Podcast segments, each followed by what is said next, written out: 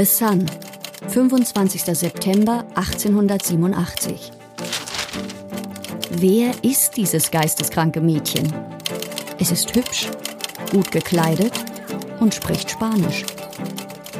Im Bellevue Hospital hieß es gestern Abend, dass die junge Frau wahrscheinlich an einer manisch-hysterischen Störung leide. Eine gründliche Untersuchung brachte zutage, dass sie nicht unter dem Einfluss von Drogen stand. Körperlich war sie bei bester Gesundheit. Eine weitere Untersuchung ihrer geistigen Gesundheit soll noch vorgenommen werden. Die Ärzte nennen es den merkwürdigsten Fall, den sie jemals im Krankenhaus gehabt haben.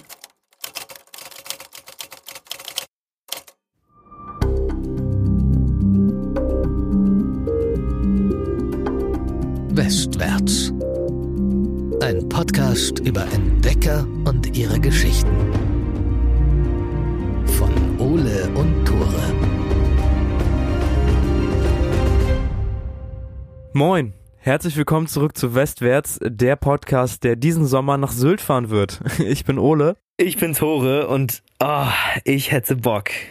Einfach nur, um die reichen Leute abzufragen. Wärst du dabei? Ich ja, wäre dabei. Jeder, der es nicht mitbekommen hat, äh, gerade läuft ja so eine riesige Internetaktion, dass ganz viele normale Menschen jetzt auch Urlaub auf Sylt machen. Und dann sieht man immer so Bilder, wie Leute dann Flankyball in der Innenstadt spielen. Und ich finde irgendwie, das ist eins der schönsten Sachen, die das Internet dieses Jahr hervorgebracht hat. Auf jeden Fall. Ich habe ein Interview mit reichen Leuten gesehen, die haben gesagt, lieber betrunken als Geringverdiener. Aber es ist ja wahrscheinlich eine Kombination aus beiden. Ich wollte gerade sagen, ich wollte gerade sagen, wir, also Geringverdiener sind dann ja auch betrunken. Westwärts fährt irgendwann bestimmt auch nochmal nach Sylt, aber heute fahren wir auf eine andere Insel in einer anderen Zeit und für diese Insel braucht man kein 9-Euro-Ticket, man braucht einen richterlichen Beschluss und ein, zwei Ärzte, die gesagt haben, dass man verrückt ist. Heute geht's nämlich nach Blackwell Island in New York. Es geht um eine junge Journalistin, die sich Ende des 19. Jahrhunderts absichtlich in eine geschlossene psychiatrische Klinik einweisen lässt. Dort will sie von den Zuständen berichten. Wie sie da reinkommt, was sie erlebt und ob sie am Ende wieder befreit wird, das alles erzählen wir heute. Dieser Fall hat schon damals ein riesiges Medienecho ausgelöst und ihr habt ja schon am Anfang den Artikel gehört, den die Sun damals veröffentlicht hat, über dieses mysteriöse, geisteskranke Mädchen, was dort eingewiesen wurde. Ihr könnt es euch schon denken, das war tatsächlich Nellie Bly. Sie war tatsächlich bei bester Gesundheit. Sie ist nämlich Journalistin. Eigentlich heißt sie gar nicht Nellie Bly. Ihr richtiger Name ist Elizabeth Jane Crochane. Nellie Bly ist nur ihr Pseudonym unter dem sie Artikel geschrieben hat. Aber Nelly hat diesen Namen irgendwann fast wie ihren eigenen angenommen. Wir werden sie in unserer Geschichte heute Nelly nennen.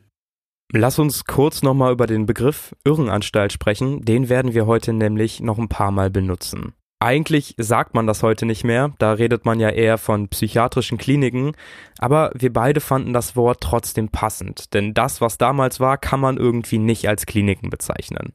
Wir werden diesen Begriff also heute benutzen und auch in den Berichten von Nelly fällt das Wort irre als Bezeichnung für psychisch Kranke. Das müssen wir natürlich wie immer alles ein bisschen im historischen Kontext sehen.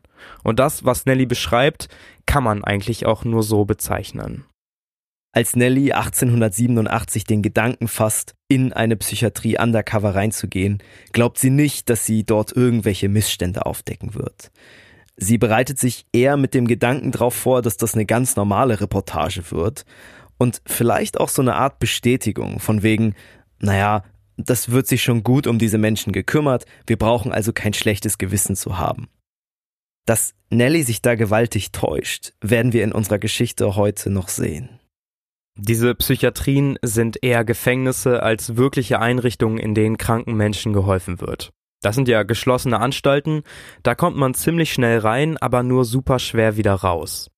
Es gibt keine Therapie da drin. Und diese Anstalten sind super überfüllt. Die Zustände dort sind einfach furchtbar und wenn man nicht schon verrückt bei der Einweisung war, dann wird man das auf jeden Fall während des Aufenthalts. All das weiß Nelly aber noch nicht. Trotz dieser furchtbaren Zustände kann man aber nicht einfach so von irgendjemanden eingewiesen werden.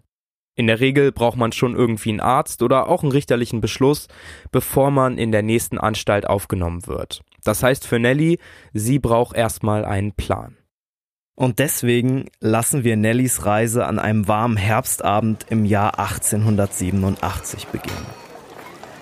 Es ist schon spät in New York, aber in einem Mietshaus in dieser aufstrebenden Stadt brennt noch Licht. Dort sitzt eine junge Frau vor dem Spiegel und starrt ohne zu blinzeln ihr eigenes Gesicht an. Schweißtropfen rinnen ihr den Hals hinab. Ihr Name ist Nellie Bly und morgen beginnt das, was später wahrscheinlich ihr größtes Abenteuer werden wird. Verstreut im Raum liegen aufgeschlagene Bücher und alte Zeitungen über Geistergeschichten. Nelly hat sie alle gelesen. Die ganze Nacht hat sie vor dem Spiegel Grimassen geschnitten, gestarrt und sich darauf vorbereitet, die nächsten zehn Tage, wie sie es sagt, verrückt zu sein. Das ist für sie keine so große Umstellung, denn Nellys ganzes Leben bisher könnte man schon als verrückt bezeichnen. Sie wurde 1864 in Pittsburgh geboren und ihr Vater war ein Arbeiter in der Getreideindustrie, der es zu bescheidenem Wohlstand gebracht hat. Sie hatte einfach 14 Geschwister. Boah, das ist heftig und unterschied sich aber schon von ihren Brüdern und den Schwestern, einfach dadurch, weil sie wahnsinnig gerne pinke Klamotten getragen hat. Sie geht zur Schule, bricht ab, weil das Geld nicht reicht, und aus diesem kleinen Mädchen mit den pinken Klamotten wird eine Frau, die sich immer stärker gegen die damaligen gesellschaftlichen Rollenbilder auflehnt. Da habe ich auch das erste Mal so Emilia Earhart Flashbacks bekommen. Ja, auf jeden Fall. Diese beiden Frauen vereint echt einiges. Vor allen Dingen auch dieser Abenteuer-Spirit. Als Nellie in diesem kleinen verschlafenen Ort vor Pittsburgh groß wird, da erscheinen in den Zeitungen so Titel wie Wofür Mädchen gut sind. In diesen Artikeln geht es dann darum, dass Frauen eigentlich nur Kinder gebären und das Haus sauber halten sollten. Alles andere wäre besser dem Mann zu überlassen. Und die kleine Nelly, die ist 16, 17, liest diese Artikel und die regen sie furchtbar auf. So sehr, dass sie irgendwann einen Brief an die Pittsburgher Zeitung schreibt. Tatsächlich genau auf diesen Artikel, wofür Mädchen gut sind. Das hat irgendein Redakteur damals veröffentlicht. Und in diesem Leserbrief, den Nelly schreibt, argumentiert sie ziemlich leidenschaftlich gegen die klassische Rollenaufteilung und häusliche Eingrenzung der Frau. Sie schreibt, zum Beispiel Folgendes.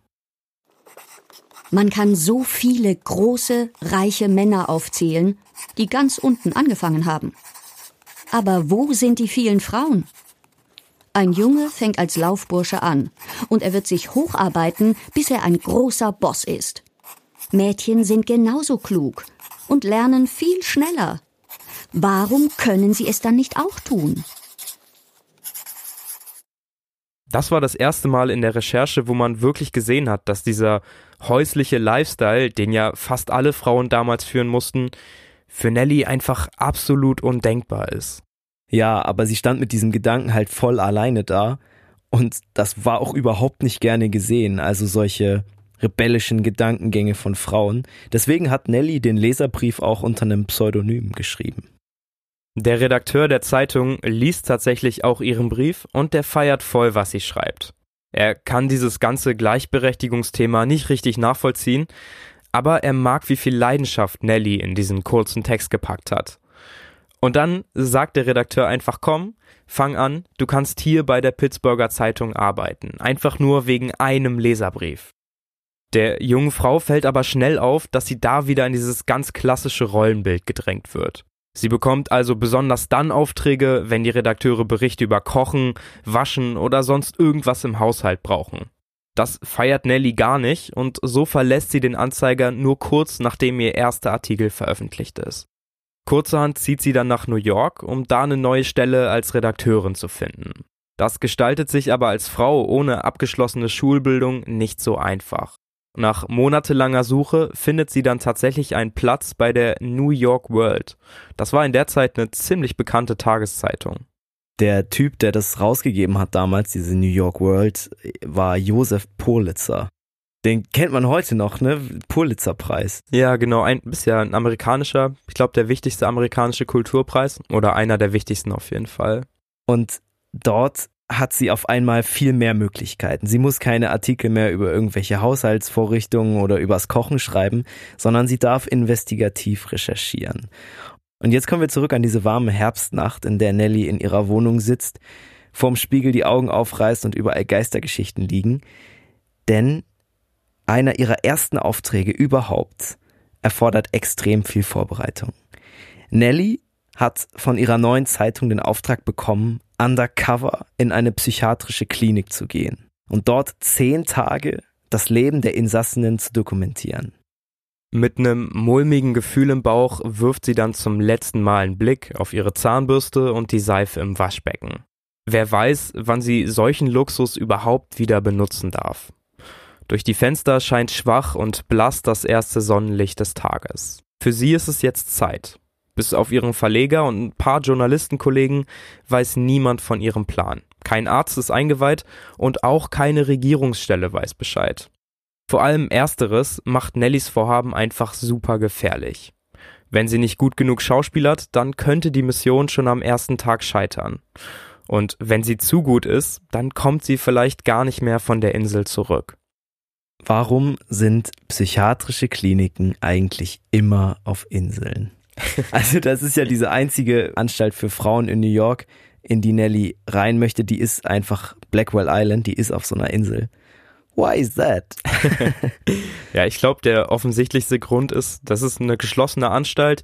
Die Leute sollen da möglichst drin bleiben und äh, nicht wieder die Möglichkeit haben, in die Gesellschaft zu gehen. Und Wasser ist ja ein ziemlich gutes Mittel, Leute an der Flucht zu hindern. Ja, und ja, ja. von der Insel kommst du, selbst wenn du aus der Psychiatrie dann ausbrechen kannst, einfach nicht mehr weg. Aber du secludest diese psychiatrische Anstalt dann auch so ein bisschen, sodass halt auch die Leute von draußen nicht unbedingt ganz schnell dahin kommen können. Voll. Wir haben ja auch vorher schon darüber gesprochen, wie wenig Nelly und der Rest der Bevölkerung eigentlich über das Anstaltsleben wissen. Und das ist eben diesem Umstand geschuldet, dass es versucht wird, aus der Gesellschaft rauszuhalten. Und das glaube ich auch mit ganz gutem Grund. Ich finde es so krass, dass Nellys größte Angst jetzt ist, aufzufliegen und nicht zehn Tage lang unter mutmaßlich psychisch Kranken zu verbringen. Das zeigt ja auch nochmal, wie unbedarft sie an diese Thematik rangeht und wie wenig sie einfach weiß von den Zuständen dort. Und nach und nach in der Story verschiebt sich das einfach komplett. Dann. Ja. Ja, da werden auf einmal ganz andere Dinge wichtig und sie hat ganz andere Ängste und Sorgen. Jetzt stellt sich natürlich die Frage, wie kommst du in eine Psychiatrie, wenn du eigentlich gar nicht krank bist? Und die erste Möglichkeit, die Nelly einfällt, ist einfach zu ein paar Freunden zu gehen oder zu Familienmitgliedern zu gehen und zu sagen, ey, bitte bringt mich dahin und sagt, ey, dieses Mädchen ist geisteskrank. Bitte weist die einmal ein. Aber sie hat Angst, ihre Freunde und ihre Familie für diese Recherche in Anspruch zu nehmen. Und so fasst sie dann einen anderen Plan. Ja. Nellys Plan, auf die Insel zu gelangen, ist riskant und er lautet wie folgt. Sie will sich als Heimatlose irgendwie ein bisschen verwirrte Frau erstmal, noch nicht dort direkt melden, das geht auch gar nicht, da kann man sich nicht einfach so melden, sondern erstmal in so ein billiges Frauenhaus für Arbeiterinnen rein. Da kann man für ein bisschen Geld eine Nacht verbringen und auch mehrere Nächte. Und dort möchte Nelly so lange Terz machen und verrückt spielen, bis sie irgendwer mitnimmt. Blackwell Island, diese psychiatrische Anstalt, in die sie rein möchte, war damals die einzige staatliche psychiatrische Einrichtung für Frauen in der Gegend. Es ist also sehr wahrscheinlich, dass wenn Nelly ihre Fassade lange genug aufrecht erhält, sie irgendwann dort landet. Und es klappt auch richtig, richtig gut. Sie meldet sich dann vormittags im Frauenhaus und schon am gleichen Abend haben alle Angst vor ihr. Niemand hat Bock mit ihr im Zimmer zu schlafen und als sie dann noch die ganze Nacht nur auf der Bettkante sitzt und einfach ins Leere starrt, ist dann auch irgendwann die Leitung von diesem Frauenhaus überzeugt, dieses Mädchen, diese Nelly, muss psychisch krank sein. Es gibt zwei Verhaltensweisen, mit denen sie das erreicht hat. Zum einen fragt sie nämlich ständig, wo ihre Koffer seien. Aber das ist funny, weil sie gar keine Koffer mitgebracht hat. Und zum anderen erzählt sie auch allen, dass die Leute hier bestimmt verrückt sind und äh, sie bald umbringen werden. Das Reverse Trick. Ey, das ist, glaube ich, das war der Ausschlag. Wenn mir einer die ganze Zeit sagen würde, Alter, hier sind alle verrückt. Hier sind alle verrückt, die bringen mich bestimmt bald um. Da würde ich instant den Notruf wählen, Alter. Vor allem sitzt sie dann ja nachts einfach nur auf der Bettkante und guckt Löcher in die Luft und ist am nächsten Tag dann wieder ganz normal am Start. Du siehst ja auch nicht mehr gut aus nach so einer nicht geschlafenen Nacht. Das spielt dir natürlich voll in die Karten, wenn du dann so rote Augen hast ja. oder so fette Augenringe und sowas. Voll. die Frauenhausleitung hat auch keinen Turn mehr. Am nächsten Morgen rufen die die Polizei. Die Polizei zieht einen Arzt hinzu und die bringen Nelly dann vor einen Richter. Es ist mittlerweile klar, dieses Mädchen ist psychisch krank.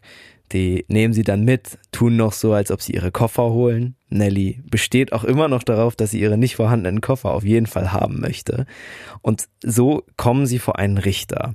Der soll entscheiden, ob Nelly wirklich von Sinnen ist, so hat man das damals zumindest genannt, und eingewiesen werden muss. Für Nelly ist das jetzt natürlich die Feuerprobe. Wenn sie das besteht, dann ist es ziemlich sicher, dass sie nach Blackwell Island irgendwann kommt. Allerdings ist der Gerichtsraum voll von Reportern. Wahrscheinlich waren auch welche von der Sun dabei, die, die dann später diesen Artikel geschrieben haben. Und Nelly ist eine junge, eine relativ gebildet wirkende Frau. Sie hat gute Kleidung an und da muss sie sich natürlich den neugierigen Fragen von einigen Journalisten stellen. Vor denen hat Nelly am meisten Angst. Sie weiß, sie kann Ärzte betrügen, sie kann Richter betrügen, aber Journalisten, ihr eigenes, ihre eigene Branche, das sind die, die die schlimmsten Fragen stellen. Wenn dort jemand ihr Schauspiel aufdeckt, dann ist es vorbei. Doch es geht alles vermeintlich gut. Der Richter schirmt sie so ein bisschen vor den neugierigen Fragen der Journalisten ab und entscheidet dann auch, diese ganz verwirrte Frau erstmal in ein Krankenhaus zu stecken. Das ist noch nicht ganz das Ziel, wo Nelly hin will, aber das Krankenhaus liegt immerhin direkt am anderen Ufer der Irrenanstalt Blackwell Island. Dieses Krankenhaus ist unterteilt. Es gibt einen quasi normalen Krankenhausbetrieb, wo Krankheiten geheilt werden, Verletzungen versorgt werden und so weiter. Und es gibt den sogenannten Pavillon. Und der Pavillon ist genau der Bereich, der am anderen Ufer dieser psychiatrischen Klinik auf Blackwell Island liegt. Also quasi so ein Vorbereitungsraum, wo du die Leute hinschickst, die dann zu dieser Psychiatrie gebracht werden sollen. Genau, genau. Und Nelly kommt erstmal ins Krankenhaus, also ins normale Krankenhaus, und da wird sie aber direkt in den Pavillon gesteckt. Im Pavillon trifft Nelly auf eine Frau, die heißt Tilly Mayard. Tilly ist 25 und ihr Schicksal ist stellvertretend für so viele Frauen, die damals zu Unrecht in den Irrenanstalten gelandet sind. Tilly hatte eigentlich ein ganz normales Leben. Sie war nicht wohlhabend, aber sie war auch nicht arm. Doch irgendwann kamen die Kopfschmerzen. Kopfschmerzen, die Tilly manchmal Tag und Nacht nicht haben schlafen lassen. Irgendwann haben ihre Freunde sie ins Krankenhaus geschickt und die Ärzte in diesem Krankenhaus haben keine Ursache für die Kopfschmerzen gefunden, sodass sie sie zusammen mit Nelly in den Pavillon abgewiesen haben.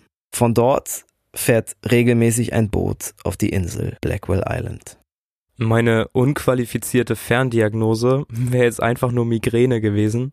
Das habe ich auch gedacht, ja. Aber no need auf jeden Fall, jemanden deswegen in eine psychiatrische Einrichtung zu stecken. Aber du hast es ja schon gesagt, das war kein Einzelfall. Nee, das war kein Einzelfall und das war häufig so eine Art Abstellhalde für Menschen, bei denen die Ärzte vielleicht auch nicht sofort gefunden haben, was Sache ist.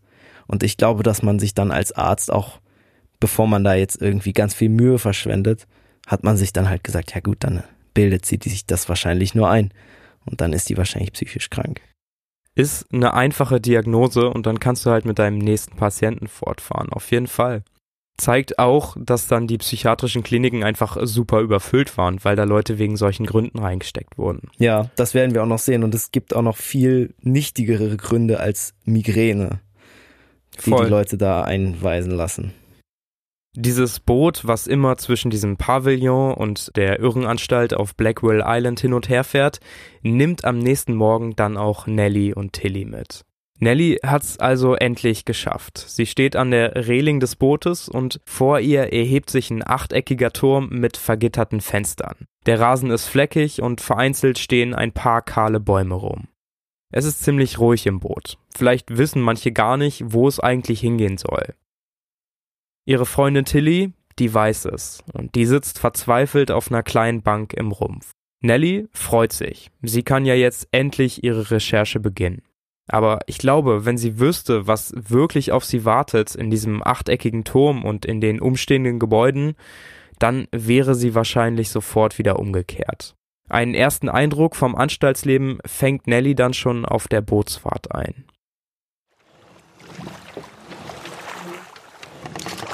Während die langen, steinernen Bauten in Sicht kamen, verabschiedete ich mich, ebenso wie meine Gefährtinnen, mit einem letzten, verzweifelten Blick von der Freiheit. Wir fuhren an einem niedrigen Gebäude vorüber, und der Gestank war so schrecklich, dass ich meinen Atem anhalten musste. Das ist sicher die Küche, dachte ich mir, und es sollte sich bald herausstellen, dass ich mit meiner Vermutung richtig gelegen hatte.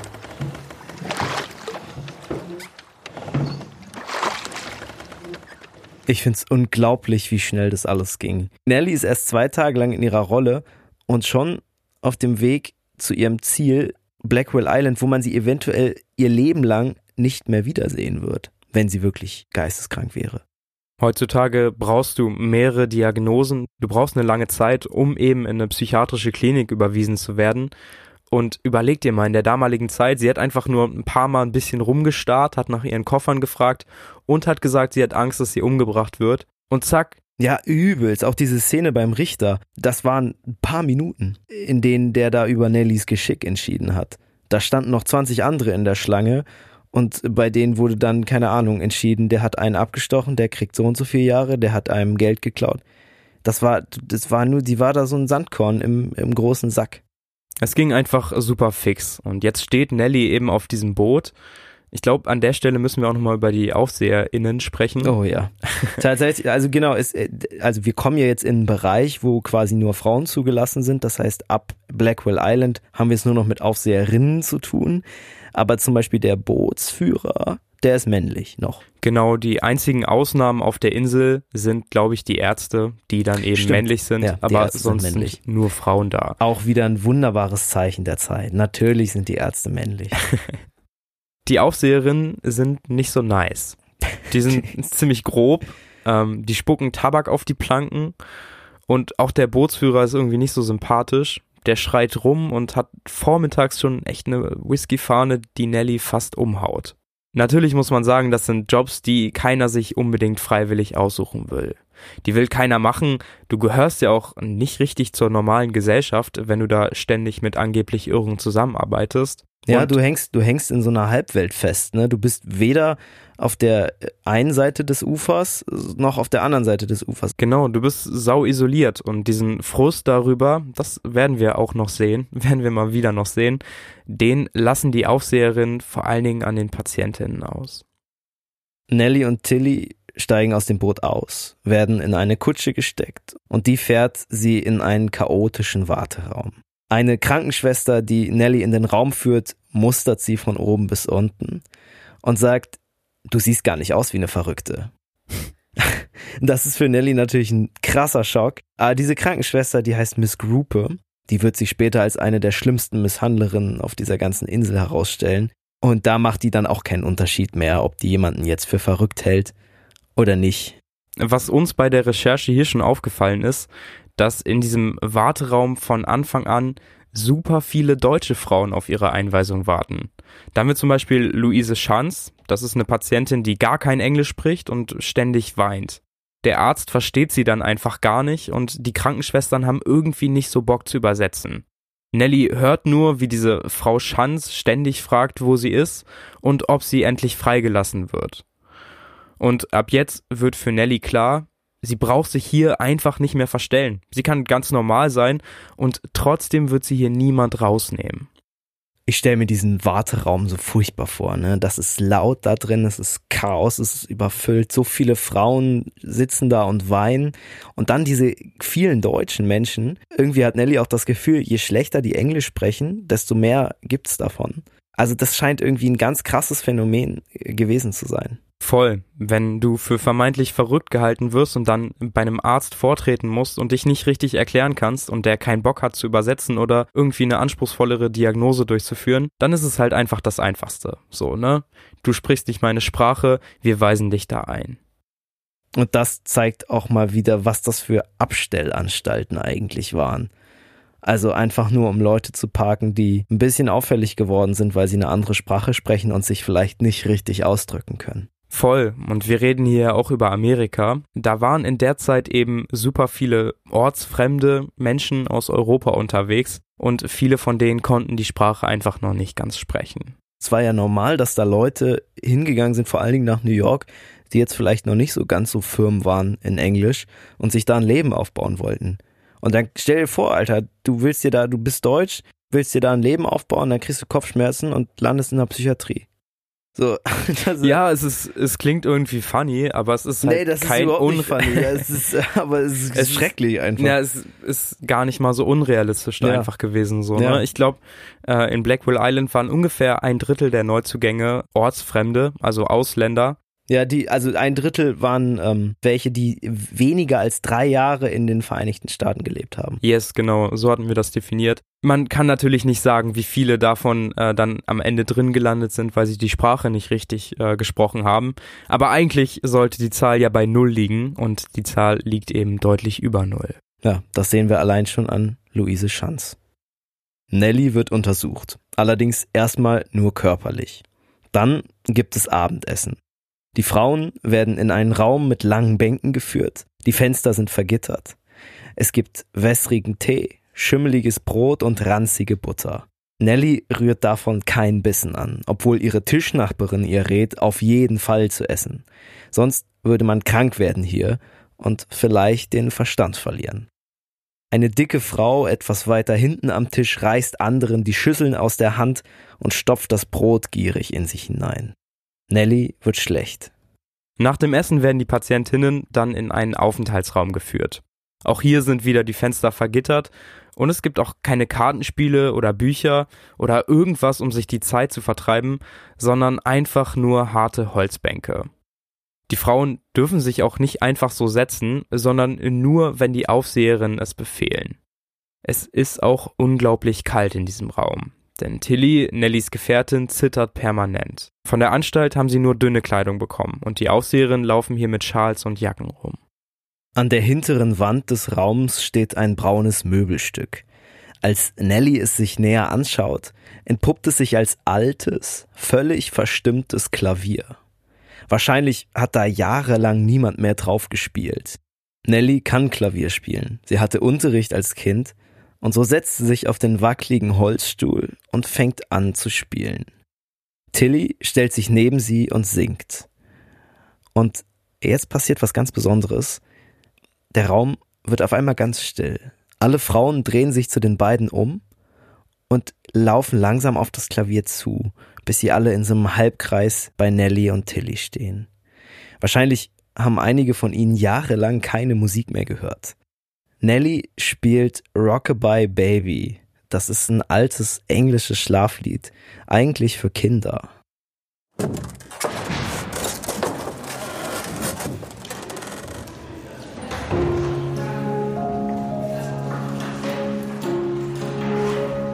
Wie wir zitterten, als wir dort standen. Die Fenster waren offen und man konnte den Wind durch den Flur ziehen hören. Die Patientinnen waren blau vor Kälte. Sie sahen so verloren und verzweifelt aus. Einige plapperten irgendwelchen Unsinn, andere lachten oder weinten sinnlos. Und eine alte, grauhaarige Frau stupste mich an und versicherte mir durch ein Zwinkern, ein weises Nicken und ein mitleidiges Aufschlagen der Augen und Hände, dass ich mich um die armen Kreaturen nicht zu kümmern habe, da sie alle verrückt seien. Nachts kann Nelly gar nicht schlafen. Ihre Kleider sind noch nass vom dreckigen Wasser, in dem sie heute gebadet wurden. Das war auch so, die stellen sich da alle in eine Schlange und dann werden die alle nacheinander in dem gleichen Badewasser gebadet. Ja, super eklig. Die müssen sich auch mit demselben Handtuch abtrocknen. Und Nelly steht da und vor ihr trocknen sich so Frauen mit so offenen Wunden im Gesicht und Hautgeschwüren den Körper ab. Und sie findet das richtig eklig. Schon eklig. Nelly sagt auch, dass sie keine Lust hat, gebadet zu werden, aber sie wird trotzdem gebadet. Ja, das ist egal. Die werden da trotzdem reingeschmissen. Genau. Sie trocknet sich dann natürlich nicht vernünftig ab. Ist auch schwierig, wenn lauter Leute ein Handtuch benutzen. Dann trocknet das vielleicht nach dem 20. Teilnehmer nicht mehr so gut ab. Und so ist es nachts dann so kalt, dass die dünne Wolldecke nicht ausreicht, um Hals und Füße vernünftig zu wärmen. Beim Frühstück am nächsten Tag gibt es dann einfach genau das gleiche wie beim Abendessen. Nelly findet dann auch noch eine Spinne in ihrer Brotscheibe. Mm, lecker. Sehr nice. Und als könnte der Tag nicht noch schlechter werden, entdeckt sie, als sie zurück in den Aufenthaltsraum geführt wird, wie eine der Aufseherinnen ihr Notizbuch und ihren Stift in der Hand hält. In diesem Notizbuch steht alles, was Nelly bis jetzt als Journalistin beobachtet hat. Das ist übrigens auch der Grund, warum wir hier diese Zitate haben. Die stammen aus einer ausformulierten Version von Nellys Notizbuch, was sie später veröffentlicht hat. Und wenn die Aufseherin das lesen würde, dann würde Nelly ja sofort auffliegen. Dann wäre sofort klar, dass es eine Journalistin, die sich hier eingeschleust hat. Und selbst wenn nicht, ohne ihr Notizbuch kann Nelly nichts mehr aufschreiben. Dann kann sie ihre Odyssee nicht mehr dokumentieren und auch keinen guten Artikel mehr schreiben. Also fordert sie ihr Eigentum zurück. Sie geht auf die Schwester zu und sagt, hey, gib mir bitte meinen Block und meinen Stift wieder. Aber die Aufseherin sagt nur, halt den Mund, die kriegst du nicht. Tage später spricht Nelly das nochmal bei einem Arzt an und der sagt, ja, ich kann dir was zurückgeben, es wurde ein Notizbuch abgegeben, aber kein Stift. Und dann sagt Nelly, aber ich habe ganz bestimmt hat die auch, mir auch einen Stift abgenommen. Ich habe ja da mit dem Stift reingeschrieben. Und dann sagt der Arzt, ja, nee, äh, da ist nicht abgegeben worden, du hast wahrscheinlich Wahnvorstellungen. So, also da wird man komplett abgebügelt, weil man als nicht mehr zurechnungsfähig gilt. An der Stelle hätte ich gedacht, die Story ist jetzt vorbei. Safe, da blättert irgendjemand drin rum und liest dann alles, was Nelly aufgeschrieben hat. Aber anscheinend hat da weder der Arzt noch die Schwester drin rumgeblättert und das gelesen. Und selbst wenn, sind sie wahrscheinlich davon ausgegangen, dass das von einer verrückten Person geschrieben worden ist und haben das deswegen überhaupt nicht ernst genommen. Ja, safe. Das zeigt ja auch, dass man die Leute da einfach nicht ernst nimmt. Am Ende wird das übrigens ein Problem werden, ne? Das können wir vielleicht jetzt schon mal spoilern. Also wenn der Arzt oder die Schwester da reingeguckt hätte, dann hätte man einiges, hätte diese Blackwell Island einiges abwenden können, was am Ende auf sie zukommt. Am Mittag des gleichen Tages bricht dann eine Gruppe zu einem Spaziergang auf der Insel auf. Wir müssen uns das vorstellen, es gibt ja mehrere Gebäude auf dieser Insel und verschiedene Stationen und Nelly ist in der Station mit ungefähr 30 anderen Frauen. Es ist eine recht normale Station, also mit einem niedrigen äh, Gefährdungslevel, würde ich mal sagen. Es ist so ein bisschen wie Shutter Island. Das ist so aufgeteilt, ne? Das habe ich mir auch gedacht. Yes, äh, das ist ein Film, also wenn ihr den noch nicht geguckt habt, ist voll cool, hat einen richtig coolen Plot-Twist drin. Aber das ist auch so, dass da verschiedene Gebäude sind. Ich glaube, da ist zwischen Männern und Frauen unterteilt. Und dann gibt's da hinten noch so ein Gebäude, wo die Leute drin sind, die richtig gefährlich sind. Und die trifft Nelly dann auch, als sie mit dieser großen Gruppe spazieren geht. Aus der Lodge kommt ihr nämlich eine ziemlich seltsame Gruppierung entgegen. Umhüllt von Gestank und Dreck brüllen sie, fluchen, singen oder beten und laufen an Nelly vorbei, ohne ihre Anwesenheit überhaupt zu bemerken.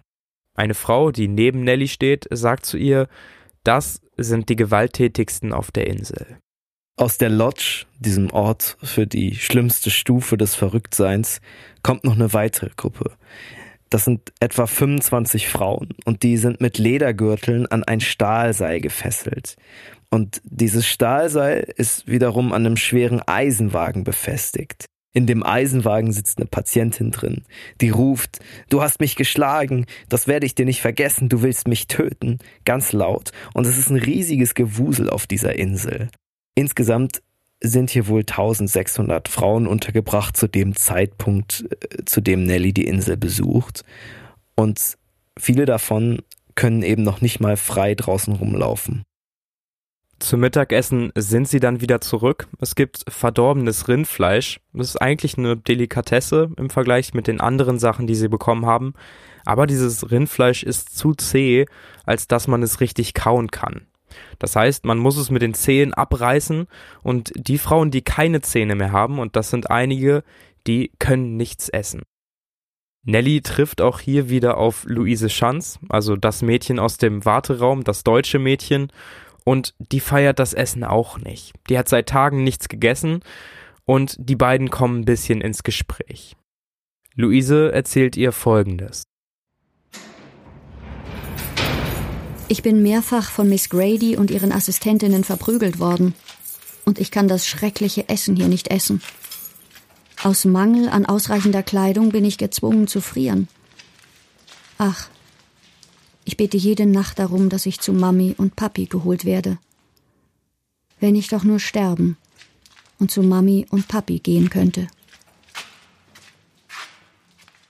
Die ist da drei, vier Tage auf dieser Insel. War eigentlich ein gesundes Mädchen im Warteraum, die nur etwas verzweifelt war, dass sie da jetzt, ohne zu wissen, wo sie ist, reingesteckt wurde. Und mittlerweile ist die einfach selbstmordgefährdet. Würde ich jetzt mal so aus Ferndiagnose sagen. Voll. Zeigt einfach, was Blackwell Island mit den Frauen da innerhalb kürzester Zeit macht. Luise geht's immer schlechter. An einem Morgen fehlt sie dann irgendwann beim Frühstück. Eine der Schwestern eilt nach oben, schaut nach ihr und als sie wieder runterkommt, berichtet sie, dass das Mädchen 65,5 Grad Fieber hätte. da musste ich ein bisschen lachen, als ich das gelesen habe, weil es ja einfach wie nichts anderes auf der Welt zeigt, wie wenig qualifiziert die Leute sind, die da gearbeitet haben. Und wenn es da Schwestern nicht mal hinbekommen, richtig Fieber zu messen und vor allen Dingen ja auch nicht mal eine Vorstellung über den menschlichen Körper zu haben, also kannst ja jeden fragen. Ich glaube, jeder kann dir sagen, dass 65 Grad Fieber etwas ist, was noch niemand überlebt hat und auch niemand erreicht hat, weil der, ich glaube, schon bei 43 stirbst. Das ist auch so ein Moment, wo Nelly am Frühstückstisch sitzt und es einfach nicht glauben kann. Auch sie weiß, dass das natürlich völlig unmöglich ist. Eine andere Schwester läuft dann nochmal hoch, checkt nochmal nach und misst dann äh, tatsächlich 37,2 Grad. Also relativ normale Temperatur. Für Nelly ist es aber wirklich so ein Comedy-Highlight. Die hat sich da richtig kaputt gelacht über die Schwester. Da, über ihre Unfähigkeit. Ja, ja voll, ja, ja. voll. Boah, übelst der Relief, wenn du dann mal siehst, dass deine Peiniger da auch eigentlich überhaupt keinen Plan haben. Ne? Null, null. Für Nelly ändert das an der Situation aber natürlich relativ wenig. Die folgende Nacht ist wie immer Kacke. Sie kann kaum schlafen, weil es so kalt ist und einige Frauen schreien nachts auch einfach rum. Zum Frühstück trifft Nelly dann auf eine alte Frau. Die ist so in ihren 70ern und Nelly kennt die auch schon. Die betet nachts nämlich immer laut, dass Gott sie zu sich nehmen möge. Die alte Frau ist abgemagert und blind, sie leidet besonders unter der Kälte und ihre ständige Bitte nach einem Schal wird immer wieder von den Schwestern ignoriert. Das muss man sich mal vorstellen, wie so eine über 70-jährige Frau da zitternd auf der Holzbank sitzt und die Aufseherinnen da mit Wolljacken und Schals rumlaufen und sagen, nee, du kriegst keinen Schal. Ja, ist einfach das dickste Beispiel für Unmenschlichkeit, was es gibt. Diese alte Frau friert so sehr, dass sie immer wieder versucht, aus dem Frühstücksraum zu finden, um wieder ins Bett zu gehen und sich mit dieser dünnen Wolldecke wenigstens ein bisschen wärmen zu können. Zu finden ist ein ganz guter Begriff, weil sie ist ja blind. Ja, sie stolpert da quasi durch diesen Raum und die Schwestern finden das wahnsinnig amüsant. Die lassen sie so lange laufen, bis sie gegen Tisch oder gegen eine Bank stößt und lachen sie dann aus.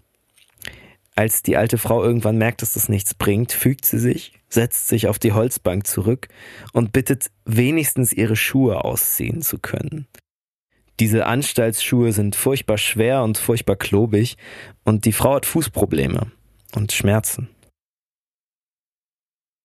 Als die Schwestern das ablehnen, zieht sie ihre Schuhe dann selber aus. Es dauert nicht lange, die Schwestern kommen und ziehen sie ihr wieder an. Das Spiel wiederholt sich dann ein paar Mal, bis es irgendwann Miss Gruppe reicht. Ah ja, Miss Gruppe kennen wir ja noch aus der Szene vom Warteraum, die zu Nelly gesagt hat, du siehst ja gar nicht verrückt aus. Ja, eine der schlimmsten Schwestern in dieser Anstalt. Und die setzt sich einfach mit ihrem vollen Körpergewicht auf diese alte Frau. Die alte Frau schreit wie am Spieß und die Schwestern halten sich vor Lachen. Noch am gleichen Tag wird die Frau dann in eine andere Abteilung gebracht und Nelly sieht sie nie wieder. Die Tage verschwinden im Nebel der Monotonie. Die Abläufe sind immer gleich, es gibt wenig zu tun. Die Frauen können nicht lesen, sie dürfen sich kaum unterhalten und es gibt auch sonst keine Ablenkung. Kein Wunder, dass man da irgendwann wirklich verrückt wird. Die einzige Abwechslung die es auf dieser Insel gibt, ist das Boot, was regelmäßig neue Patientinnen in die Anstalt bringt. Und die werden natürlich mit großer Neugier gemustert. Nelly fällt dabei vor allen Dingen eine junge Frau auf. Ihr Name ist Urina Littlepage. Ihr Wunderpunkt war ihr Alter. Sie behauptete, 18 Jahre alt zu sein und wurde sehr aufgebracht, wenn man etwas anderes behauptete. Die Schwestern zogen sie damit auf, bis das törichte Geschöpf zu heulen und schreien begann. Das Mädchen wurde immer hysterischer, bis die Schwestern sich auf sie stürzten und ihr kräftig ins Gesicht und auf den Kopf schlugen. Dadurch heulte sie noch mehr, und die Schwestern würgten ihr die Luft ab. Dann zerrten sie Urina hinaus in eine Seitenkammer und ihre panischen Schreie erstickten. Mittlerweile hat Nelly die meisten der 45 Patientinnen auf der Station kennengelernt. Und dabei wird ihr auch immer mehr klar, wie dumm die Gründe für die Einlieferung sind. Eine Französin hatte einfach nur Kopfschmerzen, konnte sich beim Arzt dann kaum verständigen und wurde danach eingeliefert. Ein weiteres Mädchen, ein deutsches Mädchen, kam nach Blackville, weil sie sich einfach nur mit einer anderen Küchengehilfin gestritten hatte und der Streit ein bisschen eskaliert ist. Die Polizei ist dann gekommen und hat sie einfach direkt eingeliefert. Und so geht es eben ziemlich vielen Frauen. Nelly führte auch teilweise wirklich ganz normale Gespräche mit denen. Die meisten sind gesund eingeliefert worden. In diesen Gesprächen geht es auch immer wieder um die Lodge, den gefürchtetsten Ort auf der Insel. Dort, wo eines Mittags beim Spaziergang die Frauen mit den Stahlseilen an den Hüften rausgekommen sind. Bridget McGuinness, eine Frau, die selbst schon auf dieser Station war, erzählt Nelly, wie die Schwestern die Patientinnen misshandeln, wie sie ihnen die Knochen dort brechen und sie teilweise sogar töten. Die Ärzte bekommen nicht viel davon mit. Und selbst wenn, schauen sie meistens weg. Eigentlich wollte Nelly auch dorthin. Eigentlich wollte Nelly auch die Lodge besuchen. Aber nach diesen Erzählungen von Bridget McGuinness entscheidet sie sich, ihr Leben nicht aufs Spiel zu setzen, nicht dorthin zu gehen und in der vermeintlichen Sicherheit von ihrer eigenen Station zu bleiben. Okay, sie bleibt also eben auf der Station, in die sie auch anfangs eingeliefert wurde. Mittlerweile kennt sie ja die meisten der 45 Patientinnen, kennt die Pfleger, kennt das schlechte Essen und die schlechte Ausstattung. Und es passt auch ganz gut, denn die zehn Tage, die sie ja hier bleiben wollte, die enden langsam. Eines Tages kommt nämlich der Anwalt Peter A. Hendricks vorbei. Der verspricht, er würde sich um ihre Entlassung kümmern. Und tatsächlich, zehn Tage nachdem sie die Insel betreten hat, wird sie jetzt wieder entlassen. Der Anwalt hat die Leitung kontaktiert und die haben anscheinend ohne auch nur zu murren eingewilligt, Nelly freizulassen. Viel Zeit will sie sich aber nicht für den Abschied nehmen. Sie ruft den Frauen auf dem Hof noch ein paar Worte zu und dann trifft sie einfach schon wieder an Bord des Schiffes ein. Das, welches sie nach New York bringen soll. Nach zehn Tagen in der Psychiatrie Blackwell ist sie jetzt also wieder ein freier Mensch. Als erstes überwiegt das Glücksgefühl, dass sie jetzt endlich alles hinter sich gelassen hat. Das schlechte Essen, die furchtbare Behandlung, die dreckigen Bäder, die schrecklichen Spaziergänge. Aber Nelly catcht noch ein anderes Gefühl. Sie fühlt sich feige und egoistisch, weil sie alle anderen Patienten dort ja jetzt sich selbst überlassen hat. Tilly ist noch da, Luise Schanz ist noch da, vielleicht ist die 70-jährige Frau noch da. Alle die können nicht einfach nach zehn Tagen von dieser Insel verschwinden. Ich glaube, diese persönlichen Kontakte, die sie dort gefunden hat, diese Gefährtinnen, mit denen sie dort einen Großteil ihrer Zeit bestritten hat, die sind der Grund, dass Nelly jetzt nicht einfach nur ihren Artikel schreibt und sagt, das ist gut, sondern dass sie jetzt wirklich was ändern will. Nelly zieht nämlich vor Gericht. Sie klagt vor der Grand Jury unter dem Wahrheitsschwur und erzählt alles, was sie auf der Insel gehört und gesehen hat. Sie beschreibt den Hunger, die Kälte, die Gewalt der Schwestern und die Gleichgültigkeit der Ärzte. Das Gericht hört sich das dann auch alles an und will aber den Wahrheitsgehalt der Geschichte ein bisschen überprüfen lassen. So schicken sie Nelly mit ein paar Beamten nochmal auf die Insel. Das soll eigentlich ein Überraschungsbesuch werden. Was Nelly und die Beamten aber nicht wissen, ist, dass die Ärzte und Schwestern in Blackwell schon vorher Wind davon bekommen haben. Wahrscheinlich hatten die irgendwo einen Informanten, der ihnen von diesem Überraschungsbesuch erzählt hat. Oder sie haben doch das Notizbuch von Nelly gelesen. Wie auch immer. Am Ende ist es egal, als die Beamten und Nelly auf der Insel ankommen, können sich alle Schwestern irgendwie aus der Sache herausreden. Das schlechte Essen, die zwei Handtücher für 45 Frauen und die auch sonst so menschenunwürdigen Bedingungen, die seien einfach nur der Knappheit der Mittel geschuldet. Und die Anstalt sieht auch viel besser aus als vorher. Die Küche ist sauber, das Brot, da sind keine Spinnen mehr drin, das ist weiß und füllig und es gibt auch keine Eimer mit kaltem Wasser mehr, sondern frisch angebaute Waschbecken. Also die haben da tatsächlich dann anscheinend auch einen Klempner engagiert, der in der kurzen Zeit nochmal schnell ein paar Waschbecken daran gejiedelt hat. Die haben da wahrscheinlich mehr Geld reingesteckt als alleine bei der Gründung. Nelly hat noch einen Ass im Ärmel. Die hat ja Frauen gesehen, die bei bester Gesundheit waren, überhaupt nicht den Eindruck gemacht haben, geistig verwirrt zu sein und die trotzdem eingesperrt wurden und in dieser Irrenanstalt bleiben mussten. Natürlich sucht sie diese Frauen jetzt, um den Wahrheitsgehalt ihrer Geschichte beweisen zu können, aber sie findet keine mehr. Keine der Frauen, die sie als normal bezeichnen würde, sind noch auf der Insel. Die Ärzte geben an, dass die Patientinnen entweder von Verwandten abgeholt wurden oder sie leugnen einfach, dass es die je gegeben hat. Also vielleicht wurde auch Tilly geleugnet. Ich weiß es nicht. Das wird nicht ausgeführt in Nellys Beobachtung, aber Tilly war ja auch jemand, der nicht verrückt war. Ja, oder auch Luise Schanz. Dann wurde einfach gesagt, ja, da kam irgendwie neulich der Onkel und hat die mitgenommen oder ey, was redest du da, Nelly? Die hat's hier nie gegeben. Aber das ist, ich finde, das ist auch wieder dieser Sprech, den die da schon die ganze Zeit drauf haben, ne? Da kommt jemand, behauptet was und dann sagen die Ärzte, ach, was redest du denn? Das stimmt doch gar nicht. Du hast dir das bestimmt nur eingebildet. So, und das sagen die zu einer gesunden Journalistin, die von einem Gericht war, so. Yes, das spiegelt das nochmal voll gut wider. Und das ist auch der Grund, warum Nelly irgendwie kaum noch damit rechnet, dass äh, die Beamten oder das Gericht ihr überhaupt glauben werden. Ich meine, die Anstalt sieht jetzt ganz in Ordnung aus. Da sind nur wirklich psychisch Kranke, zumindest auf den ersten Blick. Und alles ist anders, als sie wirklich beschrieben hat.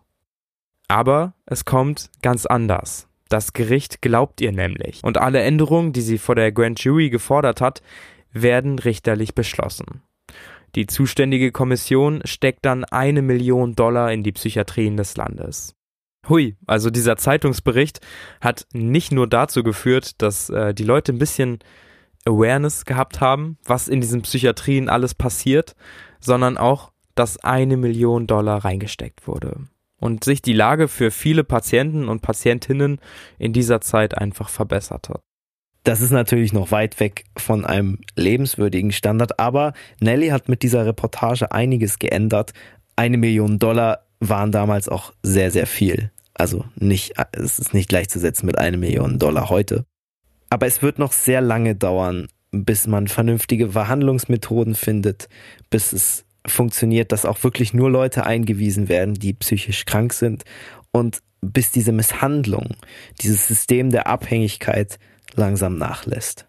Trotzdem gab es diese Anstalten und Psychiatrien in der Zeit, in der Nelly auf Blackwell Island war, ja schon relativ lange. Also man hat ungefähr Ende des 18. Jahrhunderts schon damit begonnen, psychisch kranke Menschen nicht nur in Heimen einfach zu verwahren, sondern sie auch dort zu behandeln. Ja, das hat man eine Zeit lang auch gemacht, allerdings auf eine sehr rabiate Art. Man hat nämlich gedacht, dass seelische Krankheiten durch physische Traumata ausgelöst wurden. Also wenn du als Kind einmal vom Wickeltisch gefallen bist, dann ähm, bist du wahrscheinlich psychisch krank. Oder andersrum, du bist psychisch krank, weil du wahrscheinlich als Kind vom Wickeltisch gefallen bist oder sonst irgendwie was. Aber zu dicht an der Wand geschaukelt hast. Stand die Schaukel neben deiner Hauswand. ja, genau, genau. Ja, aber ey, diese, diese Vorstellung haben wir ja heute noch, ne? Dass, dass du irgendwie durch, ein, durch einen Unfall als Kind jetzt dumm bist.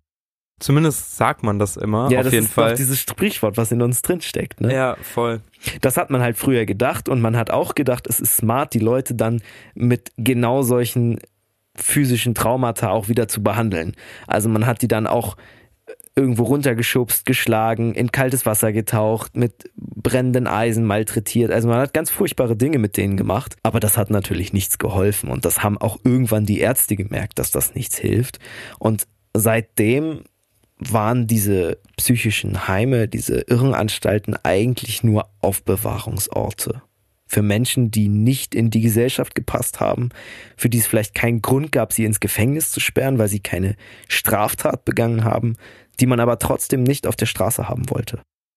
Wir haben ja schon gesagt, wie schwierig die Anstaltssituation in Nellys Zeit war.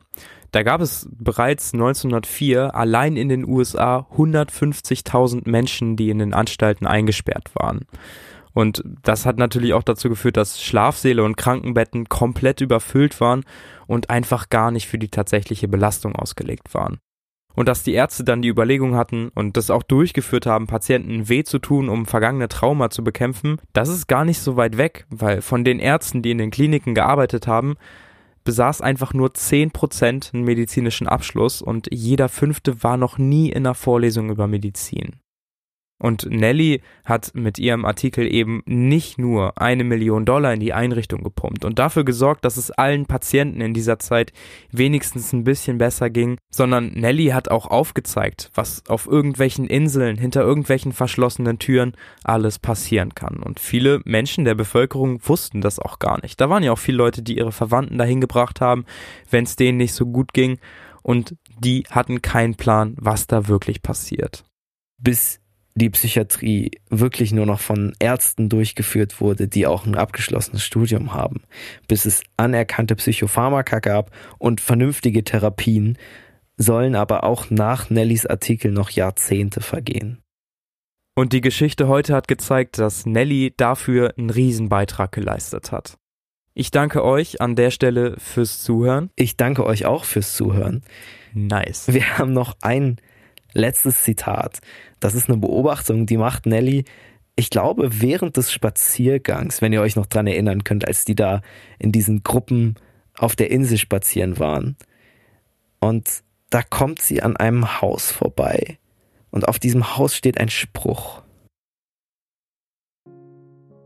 Als ich an einem flachen Pavillon vorbeikam, in dem eine Horde hilfloser Irrer eingesperrt war, las ich die Losung an der Mauer Solange ich lebe, hoffe ich. Die Absurdität des Spruches wurde mir schmerzhaft bewusst. Ich hätte gerne über die Anstaltstore setzen lassen, wer hier eintritt, lässt alle Hoffnung fahren.